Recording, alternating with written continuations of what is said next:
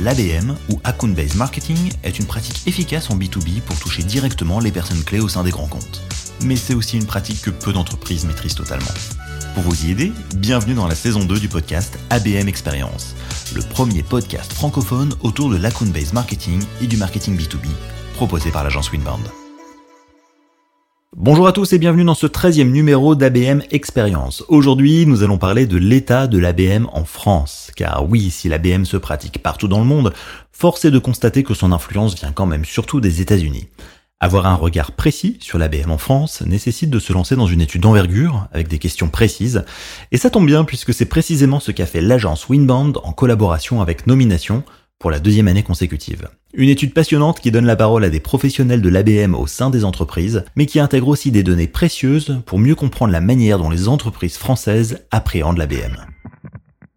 Euh, dans les grandes tendances, ce qu'on observe, c'est que par exemple, euh, on a beaucoup plus de budgets aujourd'hui qui sont dédiés à l'ABM, euh, avec presque une représentation d'un tiers des budgets marketing qui, qui sont dédiés à ce type d'approche. Donc, ce qu'on a recueillis comme information nous conforte dans le sens que la based marketing aujourd'hui répond à des enjeux et des challenges d'un climat un peu plus incertain, d'un contexte un peu plus difficile, euh, d'une nécessité euh, pour les entreprises à être un peu plus proactives dans leur démarche commerciale. Saviez-vous par exemple que 84% des décideurs connaissent l'ABM mais que seuls 62% ont déployé une stratégie d'ABM dans leur organisation? Ou encore qu'un tiers des entreprises ont augmenté leur budget ABM en 2022. Pour en savoir plus, c'est donc le moment d'entrer dans les détails de l'étude et de l'état de l'ABM en France avec Isabelle Defay, responsable commerciale de Winbound, et Benoît Marcelin, directeur général de nomination. ABM Experience, épisode 13, c'est parti.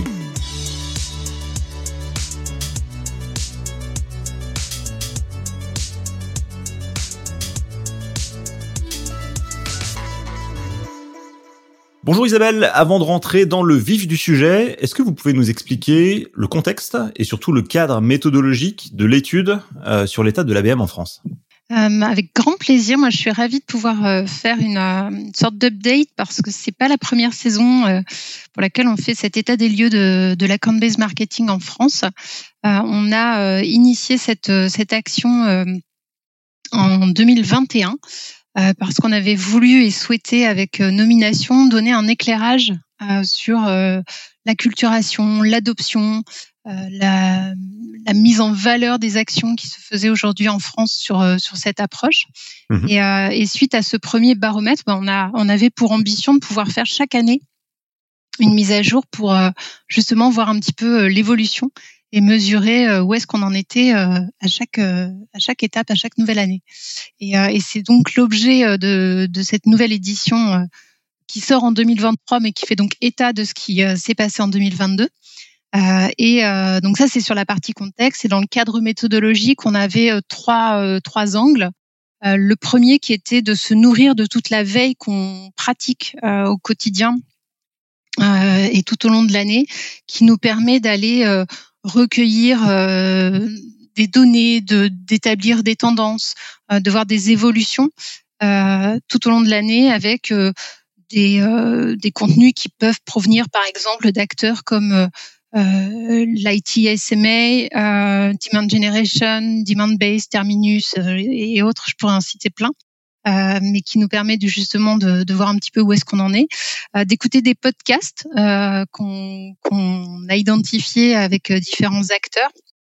Je pense par exemple à Let's Talk ABM qui est, qui est assez actif, mm-hmm. qu'on peut, citer, ou des experts qui prennent de plus en plus la parole comme euh, Diklan Molkin ou Vladimir Blagojevich qui prennent beaucoup la parole sur, sur le sujet et qui nous permettent comme ça d'aller euh, identifier un petit peu les tendances US. Ça, c'est pour la première partie. Euh, la deuxième, qui est une enquête euh, menée par nomination, et je pense que Benoît pourra encore mieux en parler, mais il y a une enquête qui est menée par nomination auprès de plusieurs entreprises pour aller auprès des directions générales de marketing et commercial, plutôt sur des entreprises B2B. Hein, je me trompe pas, Benoît, on était bien là-dessus. On était 100% sur du B2B. Voilà, 100% sur du B2B pour aller euh, poser des questions qui nous permettent justement de faire ce, ce comparatif avec euh, l'année qui précède, et puis des interviews de, de praticiens euh, pour aller là par contre dans le cœur du sujet et avoir des informations sur des des approches concrètes. Parfait, très bien. Alors donc c'est la deuxième fois, hein, vous venez de le dire, que cette étude existe, et c'est aussi la deuxième fois que Nomination s'associe à Winband pour la mise en place de cette étude, de cet état de l'ABM en France. Euh, Benoît, question simple, mais pour quelles raisons Nomination s'intéresse de si près à la Coinbase Marketing et pourquoi s'associer à cette initiative? Alors, il y a plein de raisons. Euh, une des raisons, c'est évidemment qu'on est très content toujours de travailler avec les équipes de Winband parce que euh, en tant qu'expert sur ces sujets, c'est toujours agréable pour nous de, bosser avec les équipes de Winband.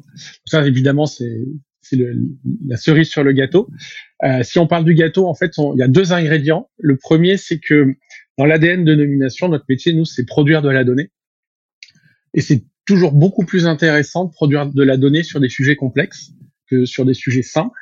Et en B2B, c'est beaucoup plus intéressant d'essayer de reconstituer la structure, l'organigramme d'un groupe comme Bouygues, par exemple, avec ses 64 filiales et ses multiples métiers, plutôt que de simplement reconstituer l'activité euh, d'une PME de quartier qui, est très intéressante par ailleurs, mais qui est moins riche, on va dire, d'un point de vue data. Donc, euh, clairement, euh, travailler des grands comptes, ça a un côté, d'un point de vue vraiment data, beaucoup plus riche, beaucoup plus intéressant. C'est plus de challenge. Donc, nous, c'est vraiment là-dessus euh, sur lequel on, adore travailler. Et évidemment, si notre matière première c'est la data et c'est plutôt la data grand compte, euh, la question qui arrive juste après quand on discute avec nos clients, c'est bah, c'est très bien d'avoir cette data. Maintenant, comment on l'active, comment on s'en sert et comment on la transforme en, en input business? Euh, et pendant très longtemps, on avait quelque chose qui s'appelait euh, des commerciaux grands comptes, une approche grand compte, qui n'était pas forcément brandée ABM, mais c'est vrai que l'apparition et la, vulgarisation de, de, cet acronyme, bah pour nous en fait venait finalement habiller avec un côté méthodo plus systématique et plus réfléchi, finalement des pratiques qui existent depuis très longtemps dans toutes les organisations qui adressent elles-mêmes des organisations de haut niveau. Et donc, bah, ça nous semblait pour le coup euh, complètement naturel et légitime de pouvoir s'associer sur ce baromètre. D'accord. Alors, pour revenir un peu sur justement qu'est-ce qu'on apprend, quels sont les enseignements de cette version 2022, Isabelle, qu'est-ce que vous pouvez nous partager? Quelques euh, quelques résultats, quelques statistiques peut-être à partager, des grandes tendances qui émergent? Euh, dans les grandes tendances, ce qu'on observe, c'est que par exemple, on a beaucoup plus de budgets aujourd'hui qui sont dédiés à l'ABM, mmh avec un, euh, presque une représentation d'un tiers des budgets marketing qui, euh, qui sont dédiés à ce type d'approche. Donc, euh, ce qu'on ce qu'on a recueilli comme information nous conforte dans le sens que la compte-based marketing aujourd'hui répond à des enjeux et des challenges d'un climat un peu plus incertain, d'un contexte un peu plus difficile, d'une nécessité pour les entreprises à être un peu plus proactives dans leur démarche commerciale. Mmh. si je le je le compare sans le sans que ce soit antinomique, mais si je le compare à une approche euh, comme l'inbound marketing par exemple, où on va être plus sur un marketing de permission, euh, l'account based marketing, il est quand même voué à être un peu plus intensif, un peu plus euh, proactif, un peu plus dans la dans l'initiative de, la prise de contact. Et, euh, et c'est vrai que euh, dans un climat aujourd'hui qui, qui se tend, dans un marché qui se tend, euh, on se rend compte euh, que euh, l'ABM peut être une réponse un peu plus orientée business, un peu plus réactive et proactive que ne peut l'être l'inbound. Ça ne veut pas dire qu'il ne faut pas du tout faire d'inbound, au contraire, ça mhm. peut même être être complémentaire, mais en tout cas, ça y répond. et, et cette le fait que ça, les budgets augmentent, c'est un signe, en tout cas pour dans ce qu'on avait observé, c'est un signe qu'il y a une prise de conscience, une adoption un peu plus forte. Euh, et moi, ce qui m'a amusé en revanche, c'est euh, le fait que l'année dernière, je me souviens, je ne sais pas si tu te souviens, Benoît, on avait toute une discussion sur euh, est-ce qu'il faut dire ABM, est-ce qu'il faut dire ABX Parce que si on dit ABM, il y a marketing dedans, c'est réducteur, ABX, expérience, c'est plus large, etc. J'ai le sentiment que c'est un peu moins présent cette année. Euh, qu'on arrête de se poser des questions un peu capillotractées, existentielles sur euh, de comment est-ce qu'il faut nommer les choses et qu'on est plus dans l'action. Je ne sais pas si tu partages ce, ce, point de vue. Bah, complètement. Je pense qu'il y a vraiment euh, l'ABM est devenu, euh, bah, on va dire quasiment mainstream, hein, puisqu'on a quasiment 85% du panel qu'on a interrogé. sachant que dans notre panel, on a évidemment la direction marketing, direction commerciale, mais aussi la direction générale. Et quand 85% d'un panel dit je connais le concept et quand il y en a près des deux tiers qui disent je l'ai déployé ou je commence à le déployer ou je l'ai déjà testé, euh, c'est qu'on est passé d'une approche un peu innovante, un peu de niche à quelque chose qui aujourd'hui touche globalement la plupart des, des responsables marketing. Et c'est vrai que quand on devient un peu plus euh, mainstream, euh, les débats philosophiques de comment ça s'appelle, d'où ça vient et, où, et comment on y va, euh, deviennent un peu moins prégnants au profit du euh, retour d'expérience un peu plus opérationnel et du euh, comment on optimise, comment on, tire des bénéfices de, de ces initiatives. Alors c'est intéressant effectivement parce que donc 84% des entreprises interrogées connaissent l'ABM, ce qui nous fait une progression de 10 points par rapport à l'année précédente.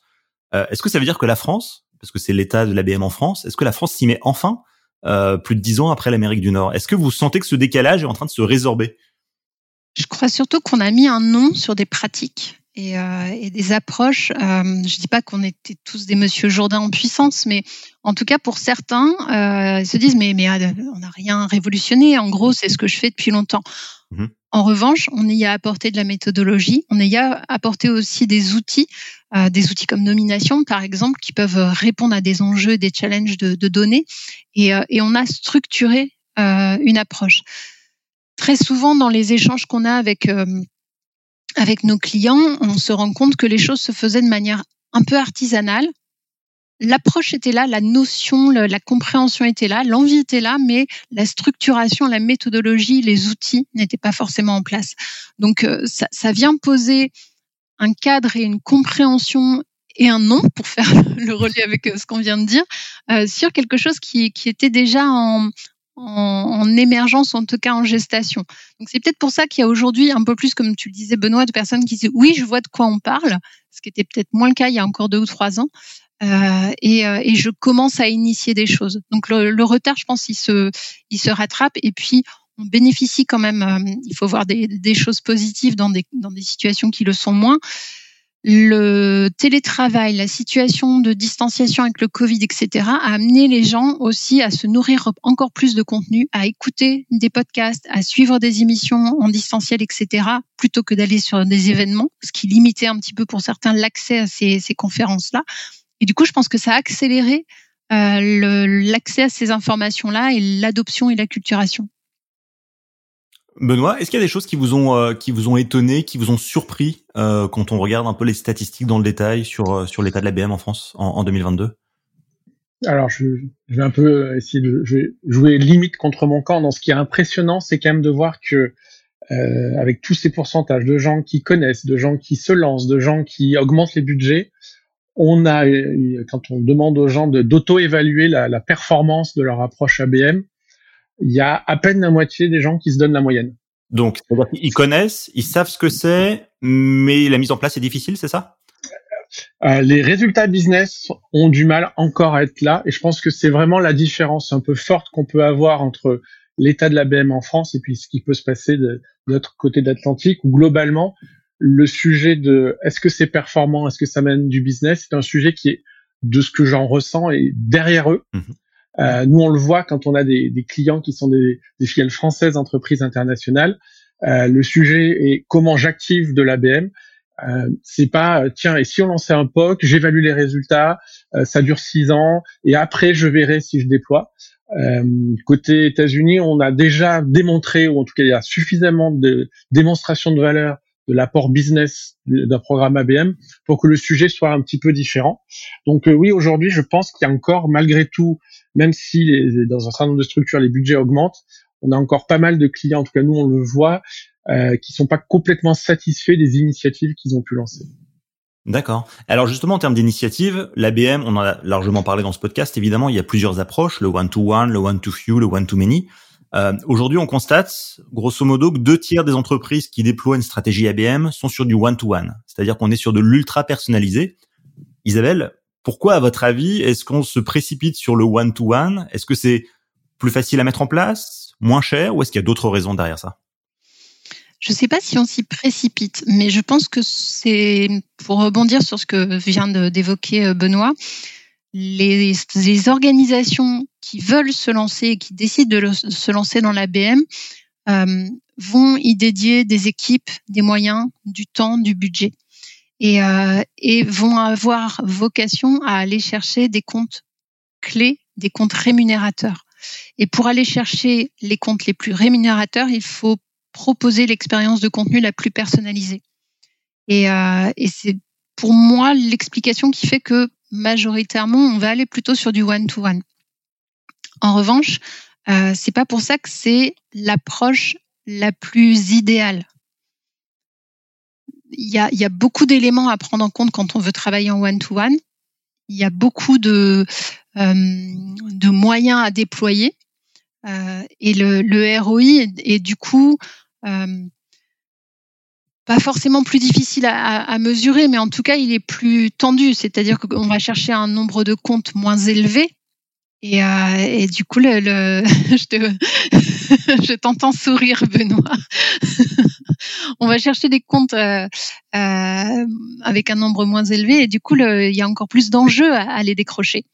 Donc, il faut se donner les moyens d'aller chercher de la donnée, par exemple, chez Nomination. Il faut se donner les moyens d'être accompagné pour euh, avoir un peu de recul sur et d'accompagnement stratégique sur la, campagne à déployer, créer du contenu personnalisé, etc. Et c'est peut-être pour ça que les, les, entreprises qui se sont lancées se disent ouais finalement c'est peut-être pas encore hyper efficace parce que le nombre étant plus restreint, euh, ça coche peut-être moins souvent les, les, les, les réussites. Donc redescendre d'un cran et se dire est-ce que je peux garder quand même une approche personnalisée, mais peut-être travailler sur un nombre de comptes un peu plus important pour maximiser mes possibilités de, de conversion, mhm. c'est peut-être un axe à aborder. Benoît, vous avez un avis très tranché sur le one-to-one, c'est ça? Euh, moi, j'aime beaucoup le one-to-one et en même temps, c'est le plus dur à faire. Mhm. Euh, quand vous avez 10 euh, comptes à activer, ben, ça veut dire que globalement, comme les objectifs, c'est rarement générer une vente. Ça veut dire que vous devez être à 90-95% de je score la génération de leads, je score la création d'un rendez-vous. Donc ça veut dire que le début de funnel, vous avez une énorme pression de réussite. Donc c'est sûr que euh, le one-to-one, c'est c'est ce qui est le plus challenging, clairement. Euh, et en même temps, c'est presque ce qu'il y a de plus facile à vendre à sa DG parce que dire, est-ce que ça vous dirait qu'on aille chasser du, gros logo et qu'on on est, je sais pas moi, LVMH euh, et euh, Carrefour dans nos clients? Évidemment, ça parle, évidemment, ça claque, évidemment, c'est une manière aussi d'entraîner toute l'équipe, sales, marketing, enfin bref, d'entraîner l'organisation parce que bah, on est tous, et je pense à notre niveau, on est également, hein, quand chez Nomination, on signe un beau compte, un très beau compte avec un très beau nom, on est tous fiers, on en parle, on a parlé à la machine à café, il y a des boucles de mails, on est, on est tous comme ça. Et donc, je comprends pourquoi les, les entreprises commencent avec du one-to-one, parce que on met en avant les beaux logos. Mm-hmm. Après, euh, c'est un peu face nord, ne nous mentons pas, c'est c'est plus facile de travailler quand on a une liste de 200, 300 comptes, euh, parce qu'on a un peu de matière, parce qu'on a le droit de se tromper, on peut itérer, on peut faire de la B-test. Euh, quand vous voulez activer 15 personnes sur 8 comptes, expérience vécue il n'y a pas très longtemps, on, oublie un peu le concept de la B-test, par exemple. Ouais, je comprends, d'accord. Et, et, justement, quand on travaille sur une stratégie d'ABM, que ce soit d'ailleurs one-to-one, one-to-few, one-to-many, le point qui est quand même très important, et on en parle souvent, c'est l'alignement qui existe entre la vente et le marketing, ce qu'on parle de marketing. Euh, Benoît, je pense que vous avez un avis un peu, un peu tranché sur le sujet, il me semble. Est-ce est que le marketing, c'est vraiment indispensable, c'est efficace, ça marche? Euh, C'est surtout pas un prérequis, je pense. Euh, si vous faites de l'alignement des équipes commerciales et marketing euh, un prérequis au lancement de ce, type d'initiative, vous pouvez parier que cette initiative a une chance non négligeable de jamais voir le jour. Pourquoi? Parce que euh, ça prend beaucoup de temps d'aligner tout le monde, d'aligner les objectifs. Euh, ça nécessite des validations d'un N plus 1 commun qui parfois peut être loin, peut, peut être dans un autre pays, peut avoir lui-même un autre attachement hiérarchique. Pour moi, l'alignement des équipes commerciales et marketing, c'est presque un bénéfice induit d'une initiative menée par le marketing. Moi, je suis, j'aime beaucoup le M dans ABM. Je suis vraiment persuadé que l'ABM, c'est d'abord et avant tout une initiative marketing au service du business, évidemment, euh, au service des commerciaux, parce que derrière les commerciaux, c'est eux qui transforment les initiatives marketing, pas de débat, mais ça doit d'abord être une initiative du marketing. Euh, et quand vous arrivez, par exemple, grâce à des initiatives marketing, à décrocher un rendez-vous avec euh, un top compte, un top décideur dans un top compte, ben là, tout d'un coup, vous pouvez non pas euh, essayer de convaincre euh, les équipes sales avec du concept, avec de, des, une approche très théorique, mais vous arrivez en disant, bah, voilà ce que je suis arrivé à faire. Est-ce que ça vous dirait qu'on le déploie sur un peu plus de comptes, sur un peu plus d'équipes? Donc pour moi, l'alignement, c'est une conséquence de premier succès conduit parce que l'équipe marketing, euh, ayant envie d'aller générer des leads à très forte valeur, lance des premières initiatives de type ABM, et ensuite, par la force d'entraînement, vous, vous embarquez, on va dire, l'équipe commerciale. Pour moi, c'est plus dans ce sens-là, euh, plutôt que de voir en disant, bah, comme prérequis de l'ABM, il faut que les équipes soient alignées à part quelques organisations, euh, c'est très difficile d'imposer et, d'avoir par défaut cet alignement euh, au préalable. Isabelle, est-ce que la littérature euh, marketing depuis dix ans s'est plantée sur le marketing Non, j'allais répondre. autant sur un point, je te rejoins, Benoît. C'est vrai que si on attend que ce soit aligné pour que pour que les choses se mettent en place, on peut on peut en faire un vœu pieux ou une, une arlésienne. je suis assez d'accord avec ça. En revanche, que ce soit seulement une conséquence, pas forcément. C'est-à-dire que dans ce que tu décris, ça supposerait que euh, euh, le marketing travaille de son côté et puis euh, vient prouver que et vaille que vaille va embarquer a posteriori les, les commerciaux. pour moi, c'est un risque d'échec. C'est-à-dire que si les commerciaux ne sont pas impliqués ou en tout cas informés en amont de la campagne, de ce qui va se mettre en place et de surtout ce qu'on va attendre d'eux et de ce qu'on peut co-construire avec eux pour que le bout, la suite de l'histoire de la campagne marketing se fasse sans couture, on a un risque de, de, de, coupure euh, entre les deux qui fait que ça peut, ça peut être fatal. Donc, euh, pour moi, il y a une nécessité. Je, je, suis d'accord avec toi. Il ne faut pas attendre que ça soit aligné pour que ça fonctionne. C'est peut-être pas un prérequis. En revanche, c'est un indispensable dès le début de la campagne pour que ça fonctionne bien. C'est-à-dire que l'engagement des commerciaux se fasse en amont de euh, au fait on a on a fait un truc ça fonctionne bien est-ce que vous êtes partant? Parce que ça sera trop tard euh, pour moi c'est c'est euh, nécessaire que il y ait, y ait une information et une volonté d'avancer ensemble et puis c'est aussi se nourrir de, du retour d'expérience c'est-à-dire que mettre en place sur un sur un ou des comptes, des dizaines de comptes ou des centaines de comptes, euh, des actions, c'est aussi euh, bénéficier du retour d'expérience des commerciaux et, euh, et, du recul et de la capacité à co-construire ensemble quelque chose. Et, et, je suis d'accord avec toi, le marketing est au service du business. en revanche, le, le, le, la force commerciale a beaucoup à apporter au marketing pour que toute cette campagne se construise sur des bases solides et que surtout on remplisse pas une passoire parce qu'il y a personne derrière pour. Euh, on savait pas euh, qu'il y avait des choses qui étaient mises en place et, on n'a pas forcément adhéré et on doit euh, s'acculturer, se lancer et finalement on perd du temps. Benoît? je pense que ça dépend beaucoup du niveau de maturité du programme ABM. Moi, j'aimerais que j'avais plus en tête les débuts. là, ce dont tu parles, c'est plus pour moi quand on commence à vouloir scaler, industrialiser, euh, passer peut-être dans une approche où euh, on élargit le scope. Mais j'ai en tête une approche qu'on avait faite pour un client euh, qui, à l'initiative de la direction marketing, qui justement voulait embarquer ses commerciaux dans une approche un peu plus quali, un peu plus grand compte. Et on a commencé par un, un truc assez simple finalement. Euh, on a identifié une petite niche, euh, une dizaine de comptes sur une verticale, transport, logistique, avec euh, une audience, les DRH, plutôt CXO, donc euh, euh directeurs, euh, des vrais directeurs des ressources humaines. Et en fait, on, en a, on, les a invités, on les a réunis à faire juste un event, une soirée, sur lequel il y avait le patron France de notre client qui était là avec son directeur commercial. Et juste ça, le fait de démontrer que le marketing était capable de faire venir les bonnes personnes et de créer un moment de partage, de convivialité, d'intimité avec des prospects a été le déclencheur nécessaire et suffisant pour derrière euh, donner envie et au directeur commercial et au directeur France euh, bah, d'appuyer finalement cette, initiative-là. Après, c'est sûr que euh, c'était vrai parce qu'on était sur un petit échantillon, parce qu'on était sur un lancement et un début d'initiative. Après, c'est sûr que l'appui du directeur commercial a été plutôt positif pour la suite, et ça, c'est évident que on construit pas contre les commerciaux.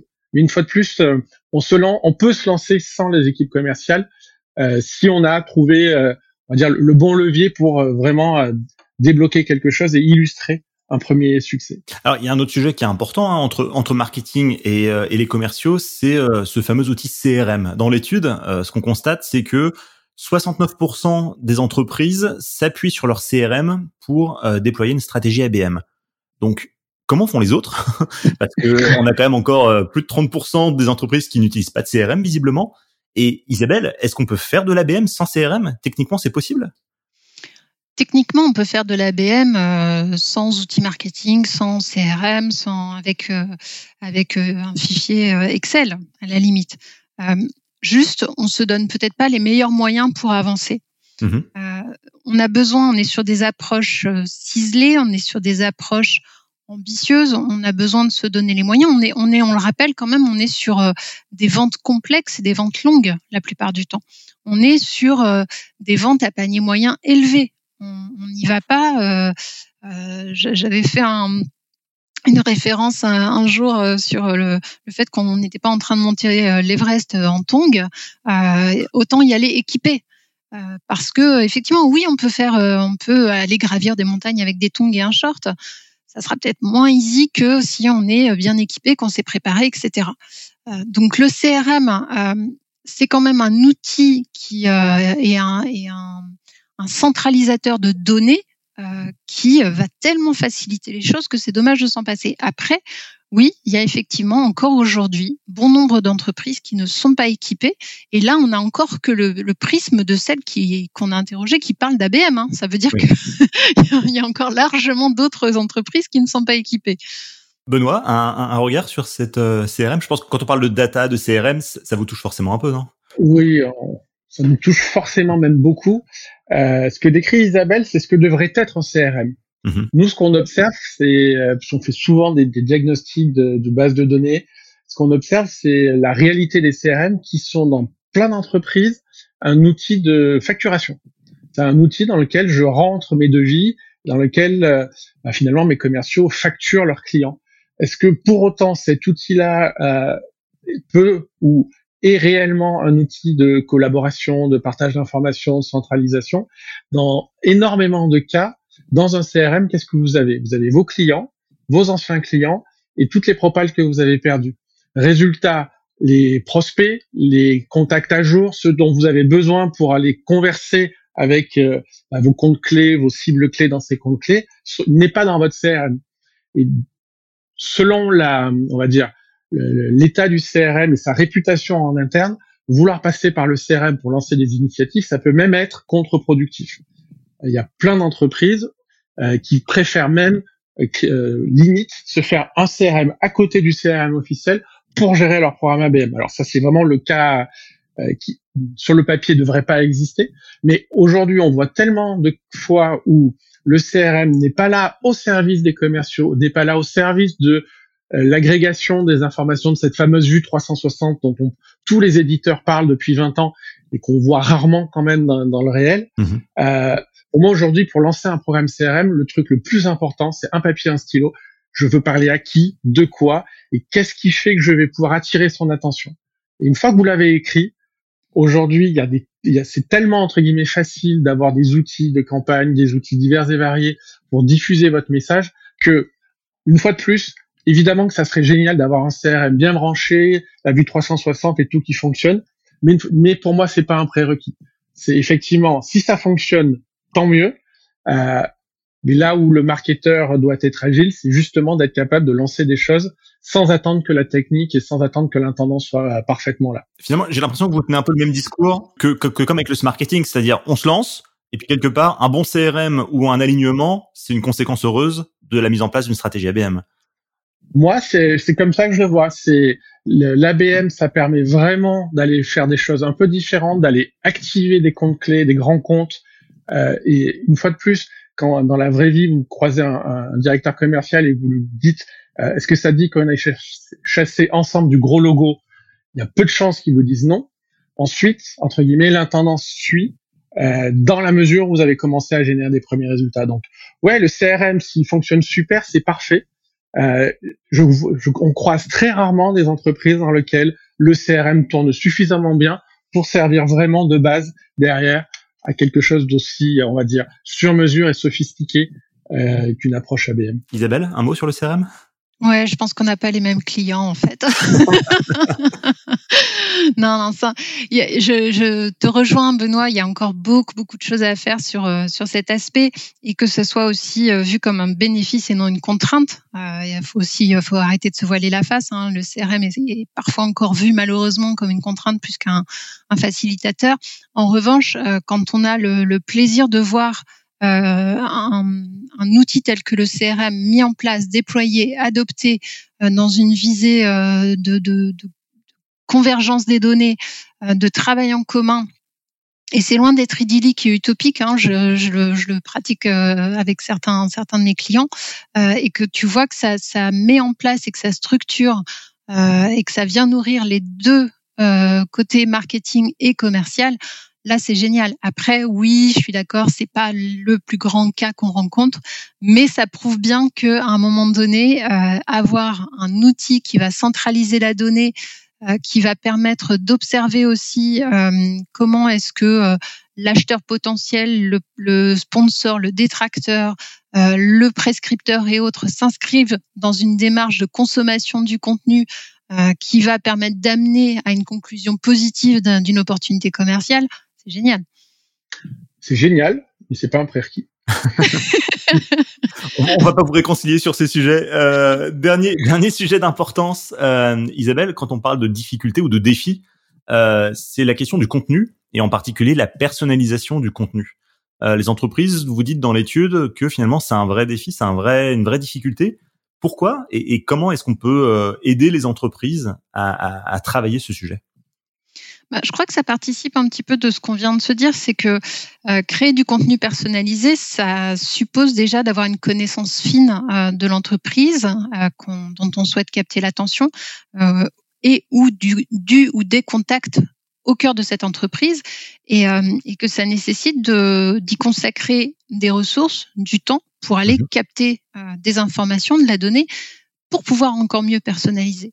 Donc c'est souvent un challenge parce que déjà rien que le fait de créer du contenu générique, c'est un challenge. Donc créer du contenu personnalisé, encore plus challengeant pour, pour l'entreprise. Euh, il y, a, y, a, le fait de créer ce contenu personnalisé qui soit multiformat, mais qui soit en plus euh, à diffusion omnicanale. C'est-à-dire qu'aujourd'hui, il y a un schéma qui est assez, euh, assez amusant où on, on, décrit en fait euh, idylliquement euh, ce que devrait être le parcours euh, d'achat avec ça doit passer par cette étape, après il va consommer, etc. Aujourd'hui, on sait que c'est un, un embrouillamini de, de, de circonvolution, de passage de je consomme tel contenu, je reviens, je repasse sur tel ou tel canal, je reconsomme un autre contenu, etc. Ça n'arrête pas, et d'autant plus, comme on le disait tout à l'heure, sur des, des parcours de décision longs Mhm. Euh, avec parfois des risques de euh, mon interlocuteur a changé, je redémarre à zéro. Donc euh, c'est effectivement beaucoup beaucoup d'enjeux et cette nécessité de créer du contenu personnalisé, elle vient nourrir la capacité de l'entreprise à être encore plus pertinente dans son approche, mais elle nécessite une très très bonne connaissance et donc une centralisation de la donnée. J'en reviens à mon fameux CRM, pardon Benoît, mais euh, mais la nécessité de, de, de, pouvoir centraliser et historiser ce qu'on sait de l'entreprise, ce qu'on sait du contact, pour aider le marketing à créer le meilleur contenu personnalisé possible, en se nourrissant aussi de ce qu'en connaît euh, le commercial. C'est oui un vrai challenge aujourd'hui pour l'entreprise. Comment les aider? Euh, Se faire accompagner. Je ne vends pas pour ma paroisse. Je dis juste que le fait de pouvoir avoir un regard extérieur, c'est hyper précieux parce que on va avoir ce recul hein, euh, et, parfois être en capacité juste d'éclairer, comme le disait tout à l'heure Benoît, on, va aborder une niche hein, euh, et on, était tellement le, nez dessus qu'on l'a pas vu. Donc de pouvoir avoir ce recul et cette, vision extérieure, et puis de, de, donner les moyens aussi de soulager sur une action aussi euh, aussi chronophage que la création de contenu, de pouvoir, de pouvoir se faire aider par une structure euh, extérieure. Alors, dernière question, Benoît, et pour conclure, euh, comment est-ce que vous qualifieriez l'état de l'ABM en France aujourd'hui? Est-ce que est-ce qu'il y a des bonnes nouvelles? Est-ce que c'est encourageant? C'est hyper encourageant, en fait. Euh, on en revient au point de départ. Hein.